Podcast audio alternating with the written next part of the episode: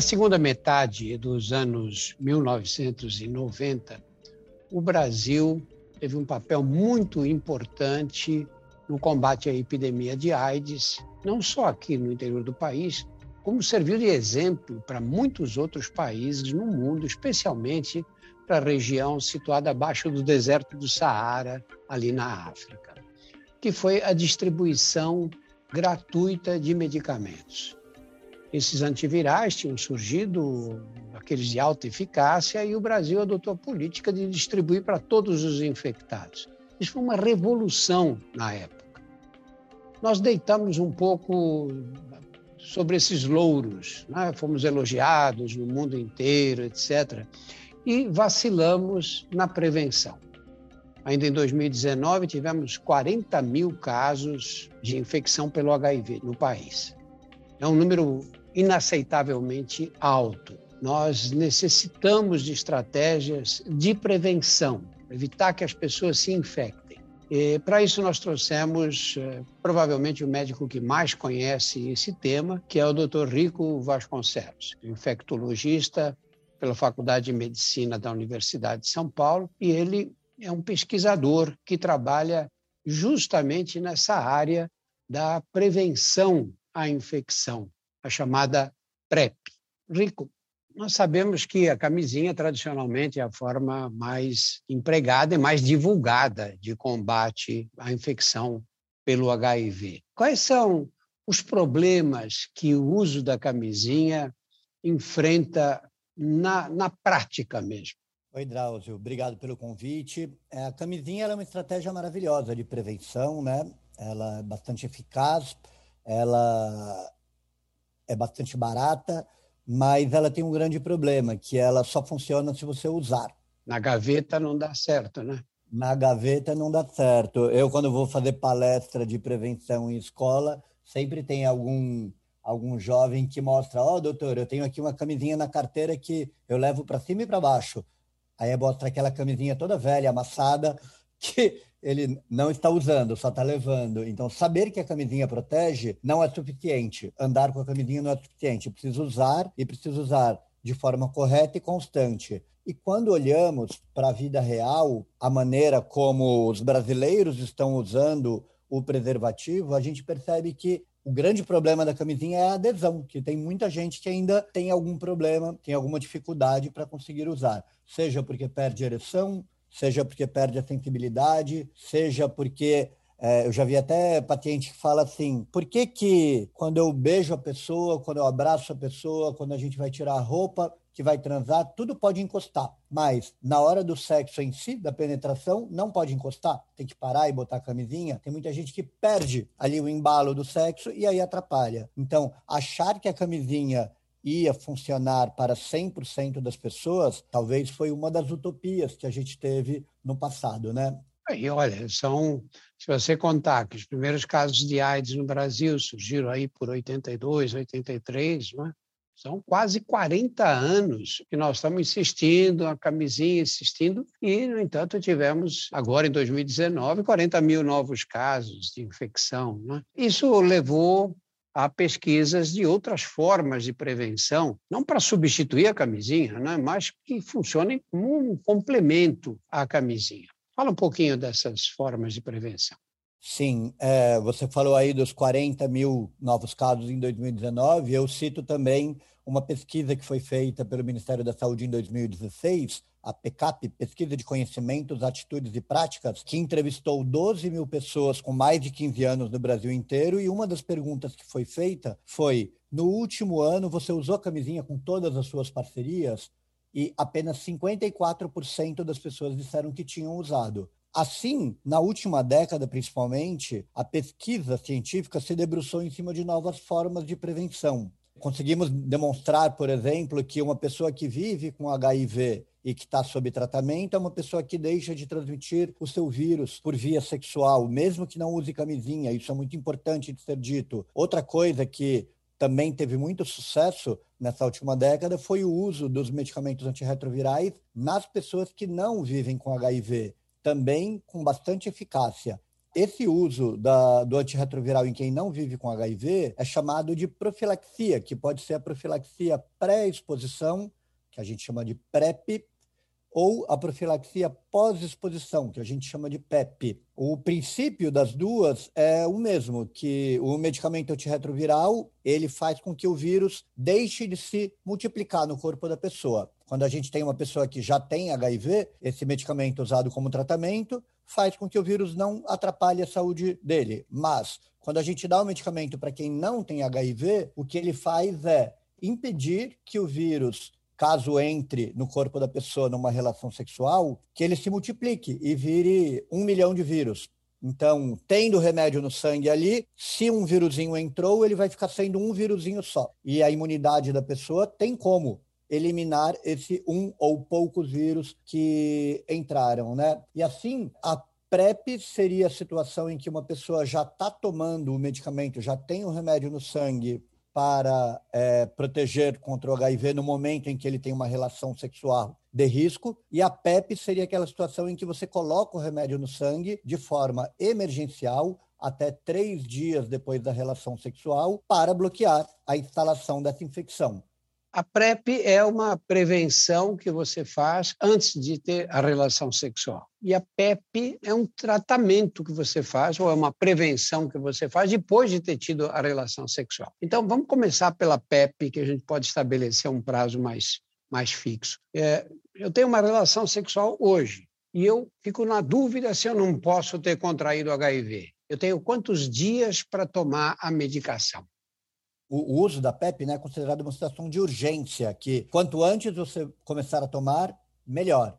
E a gente sabe que 72 horas ou três dias depois da relação sexual é o máximo de tempo em que ainda dá tempo, ainda funciona tomar a PEP. Se passou de 72 horas, se passou de três dias que você teve a relação sexual, a eficácia protetora dessa estratégia de prevenção começa a cair. Mas quanto antes você começar, melhor. No caso da PrEP, você toma preventivamente, antes de ter a relação sexual. Né?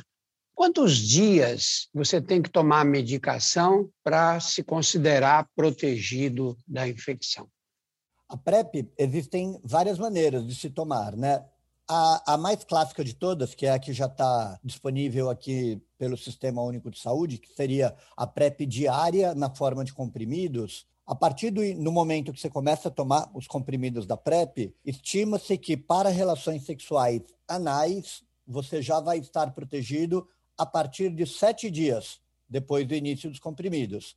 Para relações vaginais, por exemplo, uma mulher cisgênero ou um homem trans que tem relações vaginais, essas pessoas estarão protegidas depois de um tempo um pouco maior, depois de umas três semanas. Mas existem outras formas de prevenção com a PrEP também, como, por exemplo, a PrEP chamada sob demanda, que não é tomada diariamente, mas apenas quando a pessoa vai ter relação, que ela é tomada antes e depois de uma relação sexual.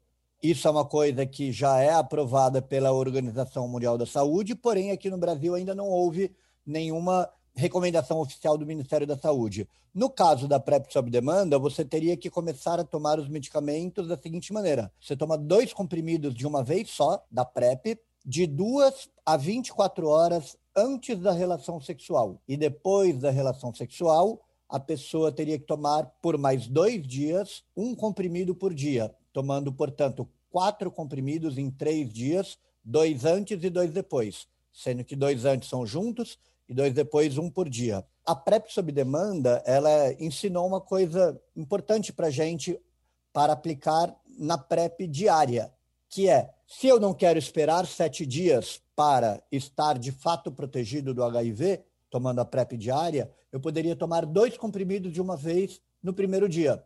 E aí, assim, eu consigo aumentar mais rapidamente a concentração do remédio no meu sangue e eu já estaria protegido desde o primeiro dia.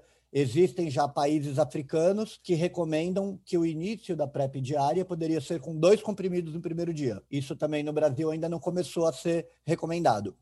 As situações são as mais variadas, né? a situação dos relacionamentos sexuais.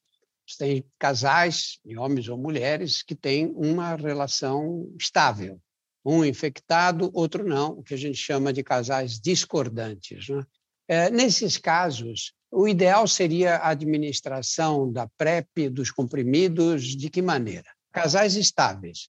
Sim, um casal estável, discordante, como você falou, aquele em que um vive com HIV e o outro não, são casais que têm muitas opções de prevenção. A gente sabe, como eu acabei de falar agora no começo da conversa, que uma pessoa que vive com HIV, que está fazendo seu tratamento antirretroviral corretamente, com carga viral indetectável, que é a meta do tratamento do HIV, é uma pessoa que não transmite o seu vírus. Então, essa é uma estratégia de prevenção que o casal pode utilizar. Esse casal também pode utilizar camisinha, se eles se adaptarem a esse uso, e a pessoa que não vive com HIV, a pessoa negativa, se quiser, pode também fazer uso das profilaxias pós-exposição PEP ou pré-exposição PrEP. A gente costuma dizer, Drauzio, que as melhores formas os melhores métodos de prevenção para cada pessoa ou para cada casal são aqueles métodos que o casal, que a pessoa escolhe usar, que entendem como funcionam e que concordam que são métodos que cabem na vida deles, né? Existem casais que eu acompanho que falam assim: a gente prefere transar com camisinha, estamos bem desse jeito e não precisamos mudar, não precisa tomar PrEP nem nada. Já existem casais que falam: não, a camisinha atrapalha, a gente prefere deixar o positivo indetectável sob tratamento e o negativo, a pessoa negativa, tomando PrEP. Qual vai ser a melhor forma? Vai ser aquela que a pessoa usar direito. Porque uma vez que a adesão à estratégia de prevenção é tão fundamental para que ela funcione, nada melhor do que você dar autonomia para a pessoa escolher dentro daquele cardápio o que, que ela consegue usar direitinho. Uma coisa é o Ministério da Saúde falar para a pessoa: use camisinha. Outra coisa é a pessoa falar, eu quero usar camisinha. Da mesma maneira, Drauzio, que uma coisa é o Ministério da Saúde falar, tome PrEP. E outra coisa é a pessoa falar, eu quero tomar PrEP. Se eu não quero tomar PrEP, eu não vou tomar direito. E a PrEP é igual camisinha, só funciona se você usar. Claro. O Rico, estamos na situação de um casal com relacionamento estável, não é? É, em que as relações sexuais acontecem de forma quase que aleatória. Né? Algum inconveniente o que não está infectado, tem o teste negativo, ficar tomando os antivirais direto, assim, sem parar? Lá no começo da, da década passada, lá em 2010, quando começaram a sair os primeiros trabalhos que mostravam que a PrEP tomada diariamente era eficaz e segura na prevenção do HIV, um dos questionamentos que surgiu foi e as pessoas que têm relações sexuais mais esporádicas? A pessoa vai ter que ficar tomando remédio o mês inteiro para ter uma ou duas ou três relações por mês? Porque aquela pessoa que está tendo relação duas vezes por semana, automaticamente estará mais motivada para tomar os comprimidos. Já a pessoa que tem menos relações, talvez ela comece a tomar com má adesão aos comprimidos e assim a eficácia da PrEP estaria prejudicada. E foi aí que começou a nascer o estudo da PrEP sob demanda, que eu falei, aquela que a pessoa tomaria apenas antes e depois de uma relação sexual. Foi a partir de 2015 que um grupo francês começou a estudar justamente as pessoas que tinham relações sexuais com uma frequência menor. Aquela pessoa que, segundo eles, teriam menos do que uma relação sexual por semana. Então, a gente, mesmo com os comprimidos de PrEP hoje, tem mais de uma possibilidade. E tem até um estudo muito bonito que teve seus resultados finais apresentados no início desse ano, chamado Prevenir, que é um estudo feito por esse grupo francês, que ele fez o seguinte, Drauzio, ele pegou 3 mil pessoas lá na região de Paris, vulneráveis ao HIV, e deu para essas pessoas potinhos com os comprimidos de PrEP. E eles falaram para esses participantes: tome do jeito que você achar que cabe melhor na sua vida. Diariamente, os comprimidos, ou sob demanda, só antes e depois da relação sexual. E vocês podem migrar de uma posologia para outra de acordo com a mudança na sua vida sexual. E eles falaram: se você estiver tendo duas ou mais relações por semana, migre para diária. Se você estiver transando uma ou menos, migre para sob demanda. O que, que aconteceu? Depois de quase três anos de acompanhamento, nesses 3 mil indivíduos, houve seis infecções por HIV, três em cada grupo, só que nenhuma das seis pessoas se infectaram por HIV com remédio detectável no sangue. Em outras palavras, quando se dosava a medicação para ver se eles estavam de fato tomando comprimido, nenhuma delas estava tomando, nem diário, nem sob demanda. O que, que o estudo Prevenir mostra? Que prevenção baseada em autonomia, em conhecimento da sua própria vida sexual, funciona. Então, deixar a pessoa participar da decisão de qual é a melhor estratégia de prevenção para ela, funciona. Rico, vamos ressaltar aí a diferença entre a PEP, quer dizer, a prevenção pós-relacionamento sexual, e a prevenção sob demanda. A PEP, profilaxia pós-exposição, é aquela estratégia de prevenção com medicamentos que é iniciada depois de uma relação sexual, de forma emergencial. Por exemplo, eu tive uma relação sexual ontem à noite e o preservativo estourou. Ou, sei lá, coisas que acontecem. A pessoa estava bêbada, estava sob efeito de alguma substância e acabou tendo uma relação sem camisinha. Depois da relação, ainda dá para fazer alguma coisa? Claro que dá. Dá para, em até 72 horas, buscar em algum serviço do SUS a PEP, medicamento que ela vai tomar por 28 dias, da mesma maneira que uma pílula do dia seguinte evita uma gravidez não desejada, a PEP seria a pílula do mês seguinte para evitar uma infecção por HIV. A PrEP sob demanda é diferente. A PrEP sob demanda você começa a tomar os medicamentos antes da relação sexual, para que naquele momento em que eu estou ali na relação sexual, caso o HIV queira, tente entrar no meu corpo, já tem remédio no sangue. E por isso que é possível fazer daquele jeito que eu expliquei, tomando os comprimidos antes e depois da relação sexual. É complexo, tem o horário certinho para se tomar e tem que ser bem atento ao seu calendário da vida sexual. Sabemos que não é para todo mundo que a PrEP sob demanda funciona, mas os estudos mostram que, se você tomar direitinho, na posologia recomendada antes e depois do sexo, funciona, protege e protege muito bem. E, e, nesse caso é necessário tomar menos comprimidos, não é? Menos comprimidos, exatamente. O racional da PrEP sob demanda, essa história de tomar quatro comprimidos, dois antes juntos e dois depois, um por dia da relação sexual, vem do princípio de que a partir de um número X de comprimidos que a pessoa toma na PrEP diária, você já atinge a concentração de remédio no sangue protetora. E é a partir de quatro comprimidos por semana que você já começa a chegar naquele nível protetor. E foi assim que, a partir de 2015, aquele grupo francês começou a estudar a PrEP sob demanda e hoje a OMS recomenda essa forma de prevenção. Funciona para quem usar direito. É curioso, porque nesse caso a pessoa toma quatro comprimidos, né? dois antes, um no dia seguinte, outro no outro dia, não é? Um dia depois do seguinte. Depois do seguinte, não sei que nome tem esse dia. Mas e, e quando você faz a, a PEP, a prevenção pós-infecção, você tem que começar nas primeiras 72 horas e manter pelo mês todo, por 30 dias. É, porque tem uma coisa de, de bem diferente entre os dois métodos de prevenção, né, Drauzio? Na PrEP, sob demanda, quando o vírus vai entrar no meu corpo, numa relação desprotegida, se eu tinha tomado os dois comprimidos antes, o vírus já encontra com uma barreira de medicamento. Já na PEP, quando entra no meu corpo numa relação desprotegida, ele não está encontrando resistência nenhuma. Ele já começa a se espalhar. Esse é o princípio. E por isso até que quando você vê o medicamento utilizado na PrEP, são dois antirretrovirais e na PEP são três antirretrovirais. Você tenta fazer uma barreira maior, né? É, você tenta usar mais balas para tentar segurar o vírus ali. Esse que é o princípio. Existe uma coisa que se questiona hoje se precisaríamos tomar realmente 28 dias de PEP. É, a gente não tem muita ciência, muito ensaio clínico com seres humanos no caso da PEP, né? A gente usa muito informações de experimentos feitos em macacos. E em macacos mostrou-se que com 28 dias a proteção era máxima, quando você diminuía o número de dias de PEP, começava a ter falha da prevenção.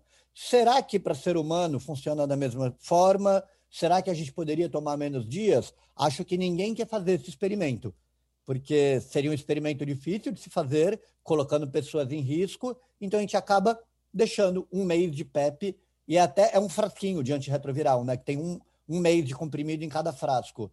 No caso da, do uso sob demanda, quantas horas antes da relação sexual os dois comprimidos devem ser ingeridos? A pessoa tem que tomar os dois comprimidos de uma vez só, de duas a 24 horas antes da relação sexual. Então a pessoa tem que ter um mínimo de programação de quando é que ela vai transar. Eu tenho um paciente, por exemplo, que ele fala que ele tem um namorado que mora no Rio de Janeiro e ele mora aqui em São Paulo. Toda sexta-feira ele pega o avião e vai para o Rio de Janeiro, passa lá o final de semana com o namorado e volta no domingo. E ele falou que na sexta-feira, quando ele está saindo de casa para ir para o aeroporto, ele toma dois comprimidos. Porque ele falou: aqui em São Paulo eu não transo com ninguém, só transo quando eu vou para o Rio. Então, quem sabe quando transa, quando vai se expor, quando vai ter relação sexual, a PrEP sob demanda funciona bem. E é importante pontuar também, Drauzio, que se eu tomo dois comprimidos, tenho uma relação, aí começo a tomar o primeiro comprimido depois, o segundo comprimido depois, aí eu tenho outra relação sexual desprotegida, o que se recomenda é que a pessoa tome mais dois dias de um comprimido por dia depois da última relação sexual. Então, se eu começo a transar várias vezes na semana, eu meio que migrei para PrEP diária, que eu vou sempre ficar tomando mais um, mais um, mais um, mais um, mais um, mais um, aí tomei a semana toda. É assim que a pessoa migra da, sob demanda para diária. É. Rico, eu peguei a época da AIDS, em que os doentes tomavam 15, 20 comprimidos por dia, né? era uma quantidade absurda, né? e cada um num horário, tinha medicamentos que tinha que tomar com o estômago vazio, enfim, era um inferno. E esses esquemas foram sendo mais reduzidos, tornados muito mais práticos hoje. No caso da PrEP e da PEP, no caso da prevenção pré-relação sexual e naquela depois da relação, quantas drogas estão em cada comprimido e quantos comprimidos você toma por dia? A profilaxia pós-exposição à PEP, ela é tomada com três medicamentos antirretrovirais sendo que dois deles estão juntos no mesmo comprimido e o terceiro está sozinho no outro. Os, os medicamentos são tenofovir, lamivudina e dolutegravir, que é o esquema que a gente usa desde 2017 aqui no Brasil. Já na PrEP, profilaxia pré-exposição, seja PrEP diária ou seja PrEP sob demanda, a gente usa um comprimido só que tem dois antirretrovirais dentro, que são tenofovir e entricitabina. E comparando com essa época que você lembrou, Drauzio, dos efeitos colaterais, dos medicamentos e muitos comprimidos, o que a gente pode dizer é que uma das coisas que melhorou e melhorou muito no enfrentamento do HIV foram os medicamentos, né? Porque se naquela época os medicamentos tinham muitos, muitos efeitos colaterais, eram verdadeiros veneninhos, PrEP e PEP não tem nenhum efeito colateral grave que a pessoa sente. Elas são medicações muito bem toleradas e, no caso da PrEP, que precisa ser tomada cronicamente, existe um segmento recomendado, que deve ser feito periodicamente, para avaliar alguns daqueles raros efeitos colaterais que podem aparecer.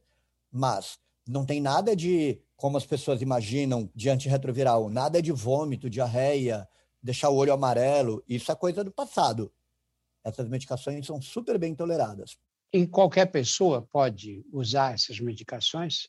No caso da PEP, profilaxia pós-exposição, a gente tem uma preocupação especial com mulheres que podem estar grávidas, porque um dos medicamentos do esquema, o dolutegravir, ainda está sendo compreendido quanto à sua possibilidade de causar problemas para um bebê.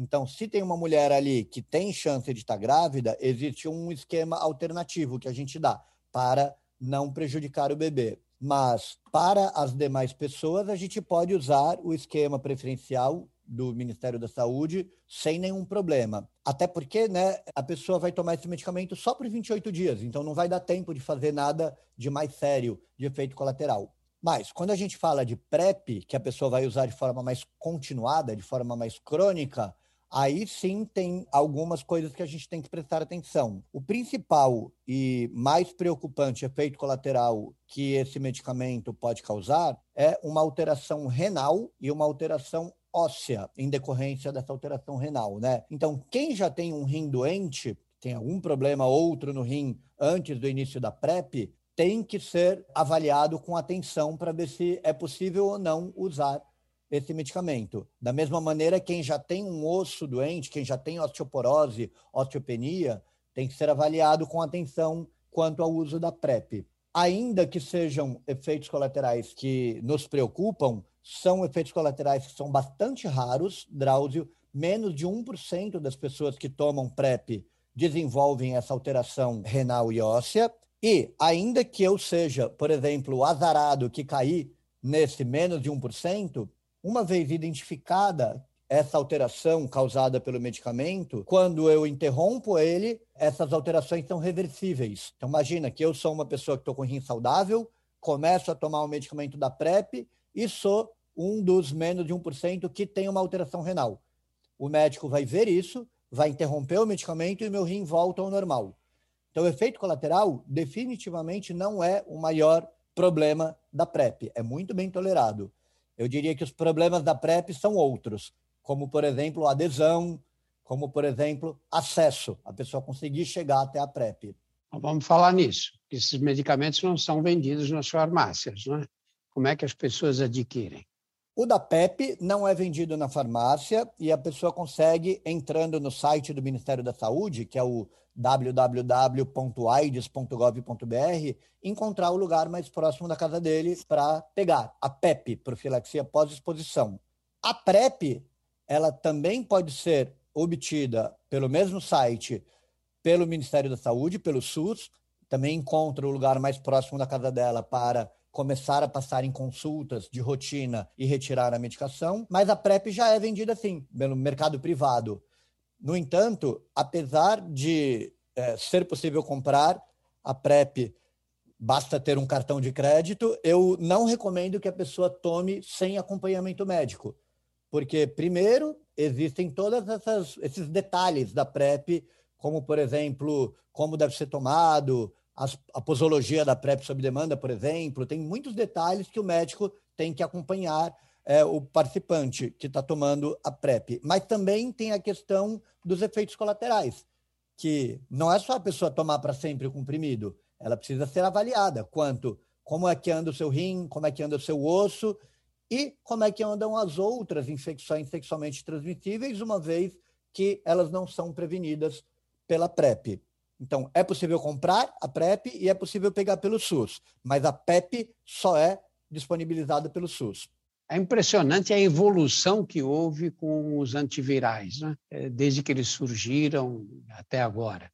É, qual, qual vai ser o futuro desses tratamentos? Você acha que vai ter um momento que nós vamos ter uma prevenção que funciona para todos os casos, com um mínimo de desconforto? Eu acho que a gente está chegando perto, Drauzio, daquele momento em que quando a gente falar de prevenção, a gente vai ter um cardápio tão grande de opções de prevenção do HIV e até mesmo de outras infecções sexualmente transmissíveis que qualquer pessoa, qualquer contexto de vida poderá ser contemplado com alguma forma de prevenção. É até interessante apontar que, num momento em que havia camisinha, a gente identificou que era necessário estratégias adicionais de prevenção, e aí desenvolvemos a PrEP em comprimidos. No momento em que havia PrEP em comprimidos, a gente desenvolveu a PrEP sob demanda. E agora que a gente tem camisinha, tem PrEP diária, tem PrEP sob demanda e tem PEP, podemos dizer que toda e qualquer pessoa vai conseguir encontrar uma forma de prevenção que cabe na sua vida? Não. E já existem novas formas de prevenção em pesquisa em vias de chegar para uso aqui na ponta, na vida real, como, por exemplo, aquelas formas de PrEP que utilizam medicamentos de longa duração, que existem pessoas que não conseguem tomar comprimidos de forma correta, da mesma forma que não conseguem usar o preservativo de forma correta e constante. Para essas pessoas, medicamentos de longa duração para a PrEP serão muito bem-vindos. E a gente tem agora um medicamento chamado cabotegravir. Acabamos de terminar a avaliação desse medicamento como PrEP em homens gays, entre mulheres trans e entre mulheres cis, em dois estudos bem grandes no mundo todo, que mostraram que o cabotegravir injetável intramuscular aplicado a cada dois meses, e entre uma injeção e outra, existe medicamento circulando no sangue da pessoa, funcionam e funcionam muito bem para a prevenção do HIV. A gente deu o nome para essa PrEP de PrEP injetável de longa duração e a gente está aguardando as agências regulatórias aprovarem o seu uso para a gente começar a discutir a implementação. Ah, mas para quem que vai ser útil a PrEP injetável? Para quem não consegue nem usar camisinha, nem tomar os comprimidos da PrEP. E para um futuro um pouquinho mais a médio prazo, a gente tem outras medicações que vão ser de mais longa duração ainda. Tem dois medicamentos muito promissores agora sendo testados. Um deles se chama Islatravir, que ele vai ser testado tanto na forma de um comprimido por mês, quanto na forma de implante subcutâneo trocado uma vez por ano para PrEP. E temos também um medicamento chamado Lenacapavir, que está sendo estudado como uma PrEP aplicada na forma subcutânea, tipo insulina, na pele, a cada seis meses. Então, medicamento de longa duração é o futuro da PrEP e daqui a pouquinho a gente não vai estar tá mais falando de comprimido diário, nem de PrEP sob demanda, a gente vai estar tá falando de implante trocado uma vez por ano, a gente vai estar tá falando de medicação semestral subcutânea.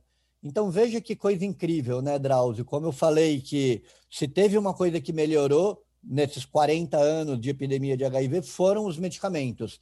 E com eles, a gente está mudando a história da epidemia de HIV. Você acha que esses medicamentos de longa duração serão utilizados também no tratamento das pessoas já infectadas? Também estão sendo pesquisados no tratamento e o cabotegravir injetável de longa duração, aquele intramuscular que eu falei, ele já foi aprovado para uso no tratamento de pessoas que vivem com HIV, associado a uma outra medicação também de longa duração chamada rilpivirina, já foi aprovado para injeções mensais nos Estados Unidos, no Canadá e na Europa. Então, nesses três lugares do mundo, uma pessoa que descobre hoje que vive com HIV, se ele quiser, ele pode começar o seu tratamento com injeções mensais e não precisará tomar nenhum comprimido para tratar o seu HIV. E qual é o lado ruim desses medicamentos de longa duração? Porque tudo tem um lado bom e um lado ruim da vida, né? O principal ponto que os estudos apontaram das medicações de longa duração intramusculares é a dor no lugar da injeção. As pessoas se queixam que quase 80% das pessoas que tomaram essas injeções falaram que sentiram dor. Mais curioso é que quando perguntados tá bom, tá doendo, né? Vocês querem parar as injeções e começar a tomar comprimidos? Eles falam, não, deixa a injeção. Dói, mas eu consigo me adaptar. Eu prefiro injeção que dói a ter que ficar tomando comprimido todos os dias. Rico, para encerrar, nós estamos falando, toda essa conversa de hoje foi sobre a prevenção à infecção pelo HIV mas nada do que nós dissemos vale como prevenção para as demais infecções sexualmente transmissíveis. Né? Sim, nenhuma dessas drogas protege qualquer outra infecção sexualmente transmissível, como sífilis, como gonorreia, como clamídia, como HPV, como herpes. Mas tem uma coisa, Drauzio: todas as outras IST, sífilis, gonorreia, clamídia, elas têm tratamento e elas têm cura. A única IST que não tem cura o HIV, é a única que tem PrEP, porque vale a pena a pessoa se empenhar para se prevenir do HIV. Uma vez que, se eles se infectarem com HIV, eles vão ter que ficar tratando para o resto da vida. Então, vale a pena a pessoa evitar a infecção por HIV. E no meio do caminho, se ela pegar uma sífilis, a gente trata e cura. Se ela pegar uma gonorreia, a gente trata e cura. E veja que existem até trabalhos que mostram que só pelo fato de você fazer um rastreamento periódico entre as pessoas que estão tomando PrEP, um rastreamento para essas outras ISTs, e você acaba encontrando muita gente com um exame positivo que nem sabia que estava com sífilis, e só pelo fato de você tratar essas pessoas e curar essas pessoas, bloqueando assim a possibilidade dela transmitir para novas pessoas essas bactérias, você consegue diminuir a incidência das outras ISTs numa comunidade só de rastrear e tratar os usuários de PrEP. Então, ainda que o medicamento da PrEP não proteja contra sífilis, gonorreia e clamídia, a PrEP é uma boa ideia para elas, porque você vai testar com maior frequência e vai ter a oportunidade de tratá-las precocemente. Tá ótimo, Rico. Muito obrigado por todos esses esclarecimentos. É um prazer. Obrigado pelo convite, Drauzio. Sempre bom. No nosso portal, mais de 100 episódios do DrauzioCast que versam sobre os temas mais variados. Conheça também os nossos outros podcasts. Porque Dói, Saúde Sem Tabu e outras histórias, todos disponíveis nos principais agregadores.